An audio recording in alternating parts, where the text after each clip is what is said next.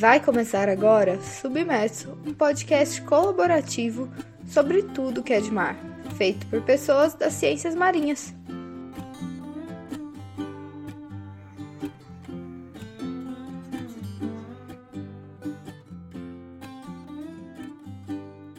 Fala galera do mar!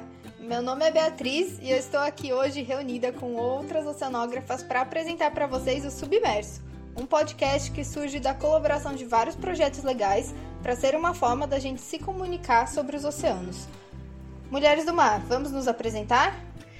Oi, gente, eu sou a Mari, é, a Mariana da Bloom, mas podem me chamar de Mari. Eu sou oceanógrafa e, e adoro falar e trabalhar com sustentabilidade. Oi, gente, eu sou a Maíra, eu também sou da Bloom e eu também sou oceanógrafa. Oi, pessoal. Eu também sou a Mari. Eu também sou cenógrafa e eu sou da para Leigos.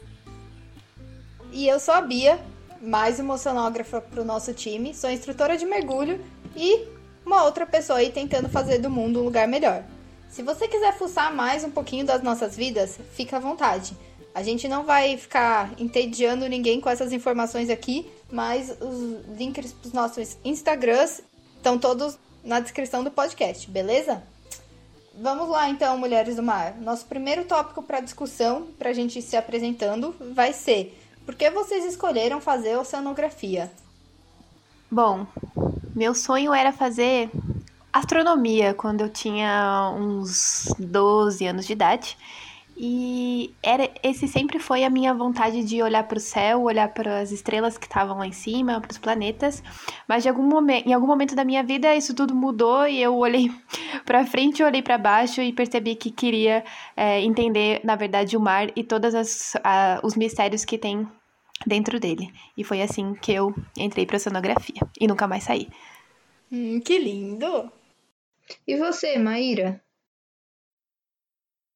Eu nunca fui o tipo de pessoa que tem aquela profissão desde criança que super quer ser, tipo, ah, eu desde os meus 10 anos eu quero ser veterinário, desde não sei quantos anos eu quero ser tal coisa. Eu tive várias profissões que eu queria ter. Eu nunca cheguei numa conclusão assim muito forte de uma, mas ali na, no final do, do ensino fundamental, indo para o ensino médio, descobri sonografia na época ainda não tinha muita coisa na internet sobre, então nunca meio que foi a minha prioridade, porque eu não sabia muita coisa sobre oceanografia, mas de qualquer forma eu achava muito legal estudar os oceanos. E na época de prestar vestibular, eu fiquei entre oceanografia, engenharia ambiental e arquitetura. Como eu não tenho muito dom para o desenho, eu achei que a arquitetura não ia ser uma boa. E engenharia ambiental eu achei que era muito amplo em relação ao meio ambiente e que eu estava mais interessada nos oceanos mesmo, então eu fiz oceanografia. Não me arrependo. Ah, isso é o mais importante, né?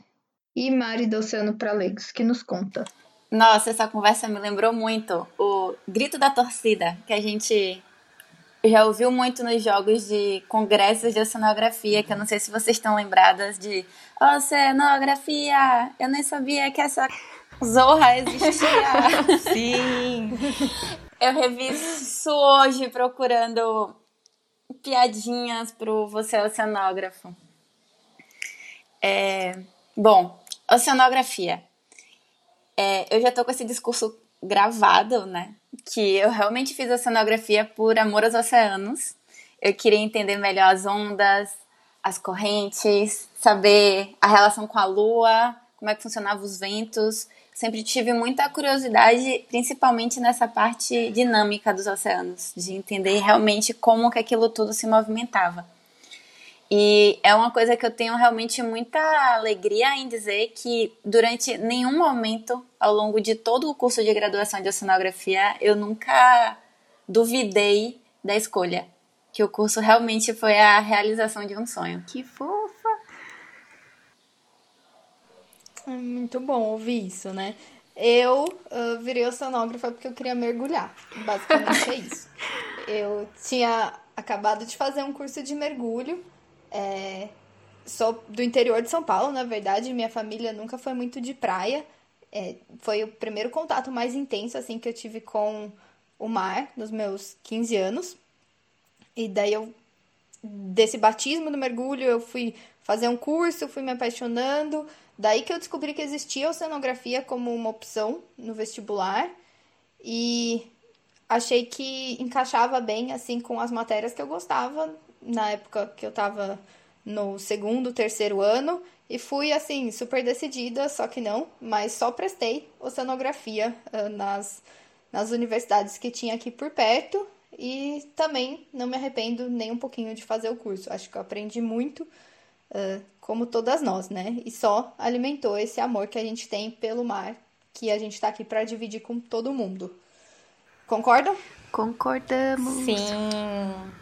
E eu me identifico muito. muito com o que a Mari falou do da questão da dinâmica dos oceanos, assim. Quando eu fiz a disciplina de oceanografia dinâmica, foi tipo. Ah, é, é, era para isso que eu entrei nesse curso, sabe? Tipo, agora eu já tô 100% contemplada, já entendi o que eu queria entender. Tipo, essa coisa da macroescala e do planeta e, e ondas, como se formam. Ai, foi muito maravilhoso. Da parte descritiva ou da dinâmica de cálculo mesmo? Já é um pouco no cálculo, que já. Minha matéria preferida de todo o curso é a oceanografia física descritiva que tem na UFBA, que é uma matéria antes de começar as dinâmicas. Então é toda a parte descritiva do que a gente vai ver os cálculos depois. Nossa, matéria preferida. Acho que uma coisa que é muito legal desse grupo de mulheres que está aqui reunido hoje é que cada uma de nós fez a graduação em um lugar diferente e, portanto, interagiu com ambientes diferentes e, portanto, teve matérias mais ou menos preferidas. É, dinâmica, acho que não, não, tá bem longe da minha lista de, de matérias preferidas, mas admiro muito e foi uma matéria que também me fez é, me apaixonar um pouco mais pelos processos. Acho que a gente pode compartilhar um pouquinho sobre os nossos cursos. É, eu fiz oceanografia na UFPR, é, num lugar muito isolado do planeta Terra, parece que quase não existe, se você olhar no mapa, que chama Pontal do Paraná, mais especificamente Pontal do Sul, que é um campus da UFPR no litoral do Paraná, e onde praticamente só tem estudantes de oceanografia, só tinha na minha época, e pescadores locais. Então foi uma experiência muito diferente para mim e morar nesse lugar e, e ficar realmente imersa num ambiente onde era é, é, rodeado por é, tu, tudo crescia em volta do campus da UFPR. Então foi uma experiência muito interessante na minha vida. Sim, é, eu fiz oceanografia na UFSC, a Universidade Federal de Santa Catarina. O, a oceanografia fica no campus principal, que é em Florianópolis, ali no bairro da Trindade. Foi muito legal também. O curso, ele é um dos mais recentes de, de oceanografia que surgiram no Brasil. Ele não é tão antigo, não. Ele tem... Vai fazer 11 anos esse ano, de 2008, se eu não me engano. E mas verdade assim, se você levando em consideração que Florianópolis é uma ilha, eu acho que a universidade, o curso ainda está um pouco desconectado do contexto local. Eu acho que a gente tem muito potencial para agregar e solucionar muitos problemas da ilha, da cidade, do entorno. E isso não rola muito, pelo menos não rolava no tempo que eu fiquei lá. Eu me formei em 2017. Mas foi muito muito maravilhoso a graduação. A UFSC é uma universidade sensacional e quem tiver interesse, recomendo, sim. Agora sou eu. É, eu fiz a cenografia na UFBA, em Salvador, e o curso também não é dos mais antigos, mas eu tenho a alegria de ter feito parte da última turma que conheceu todas as turmas que vieram antes de mim. Então eu conheci todos os meus veteranos. Então foi muito legal que teve uma, um momento ali que tipo eu conhecia todo mundo que fazia sonografia na Bahia. Mas de lá para cá já vieram muitas novas turmas e eu não conheço mais ninguém. Mas essa sensação assim de ter conhecido a primeira turma de oceanografia foi muito legal. A tua turma era quinta turma? É, quinta turma. Começou em 2004 e entrei em 2008. A minha também. Também sou da quinta turma, conheci todos os meus veteranos. Exato. Todos entre aspas, né? E aí foi muito legal, é muito legal essa, essa questão, assim. Mas, assim, da mesma forma como você falou a questão da oceanografia em Floripa, aqui na Bahia, também em Salvador, tem muito a ser explorado. A oceanografia é um curso muito pouco conhecido, tem muita gente que não conhece, que não sabe que existe na UFBA. E a gente ainda tem muito potencial e muita coisa que pode fazer e contribuir pela, uhum. pela região. Bom, e eu, uh, como eu disse, né, sou do interior, fui fazer oceanografia porque me apaixonei pelo mar, achando que ia ficar o tempo todo no mar, mas eu me formei na Universidade de São Paulo, na USP, e o campus da USP não fica no mar. Hum, fica em São Paulo, numa cidade grande. Então, eu saí do interior, fui para uma cidade grande que era tipo o que eu não queria na vida. Um, mas o fato de estar ali dentro da, da universidade me escudou um pouco daquela energia de cidade grande que eu nunca curti muito. E a gente tinha várias viagens de campo, né, para poder fazer a parte prática das nossas disciplinas. Então é bem bacana, é bem enriquecedor assim, né? E o curso abre muitas portas se a gente souber correr atrás delas, mas às vezes até um pouco uh, overwhelming assim, né? Sobrecarrega quando você está começando tudo isso, saindo do ensino médio, sem saber exatamente o que queremos da vida. Não que a gente saiba agora, mas estamos é, aí tentando construir junto e também para dividir um pouco disso tudo com vocês. Uh, vamos querer ouvir de vocês. Nessa mesma linha, contar um pouquinho dos projetos que nós estamos envolvidas atualmente. Uh, aqui nós temos quatro pessoas, quatro mulheres que estão envolvidas em três grandes projetos que vamos compartilhar um pouquinho com vocês. Primeiro, as meninas da Bloom. Contem pra gente o que é a Bloom. Calma aí, rapidinho, que só antes de entrar nesse assunto, que eu já tenho o, pensado aqui, agora, depois dessa última fala da Bia, o tema do nosso próximo episódio de podcast, que vai ser os mitos relacionados à oceanografia. Porque muita gente acha que só tem curso de oceanografia no litoral, e aí de repente você fala, ah, na USP tem. E a pessoa, ué, mas não tem que estar tá perto do mar. E aí você fala, tipo, não, eles têm, tipo, tem uma estrutura perto do mar, mas não é que, tipo, é, de segunda a sexta-feira a gente tá lá com o pé na areia e prancheta e biquíni. Não é muito assim. Então, tipo, tem não é? vários mitos. Não abraça a tartaruga? Não nada com os golfinhos? Não acredito! Você não tem que saber surfar.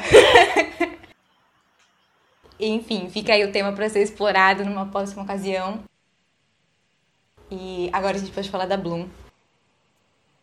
Então, eu e a Mari, a gente tá na Bloom junto com mais duas oceanógrafas, a Maiara e a Amanda.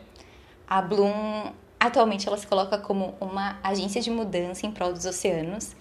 Então, a gente tem várias linhas de frente para ajudar pessoas, negócios e projetos que querem fazer algo pelos oceanos. É assim, bem amplo mesmo.